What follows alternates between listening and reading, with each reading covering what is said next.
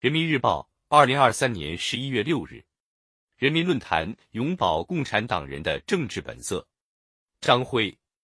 上书有云：“与人不求备，俭身若不及。”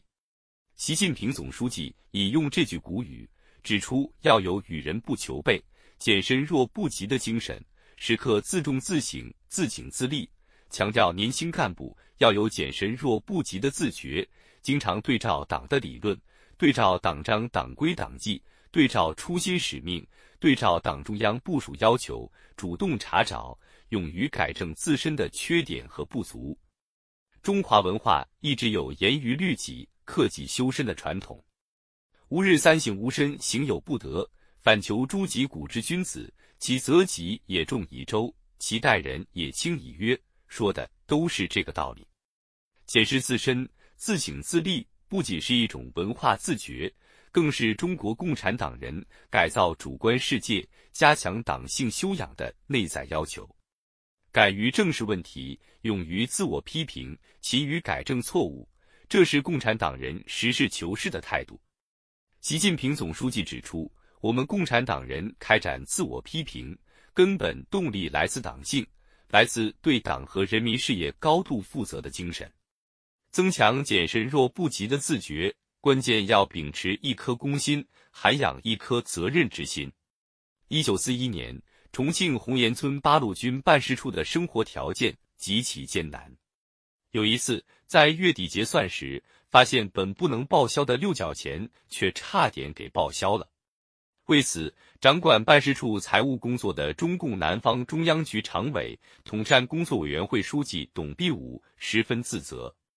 他对身边的同志说：“我们党的经费来的不容易，每分每厘都是同志们用血汗甚至生命换来的。我们只有精打细算的责任，没有浪费铺张的权利。”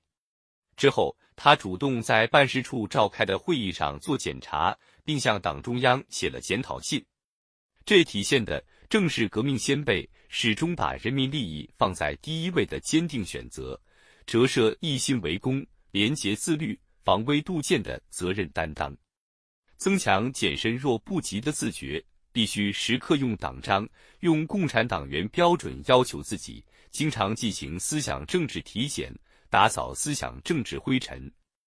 从扎实开展党内集中学习教育，到认真开好民主生活会、组织生活会，各级党组织和广大党员干部在思想上、政治上不断进行检视、剖析、反思。同党中央要求对标，拿党章党规扫描，用人民群众新期待透视，同先辈先烈先进典型对照，党的创造力、凝聚力、战斗力显著提高。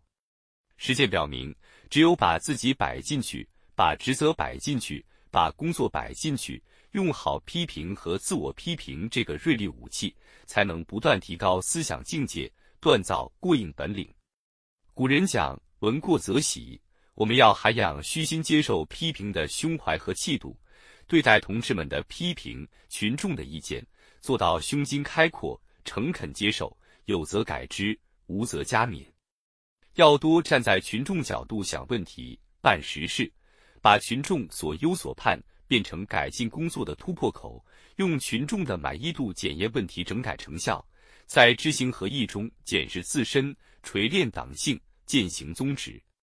多想一想我们的工作怎么样，有没有对不起党和人民的地方？杨善洲质朴的话语，道出了共产党人时刻的党性追求和时时放心不下的责任担当。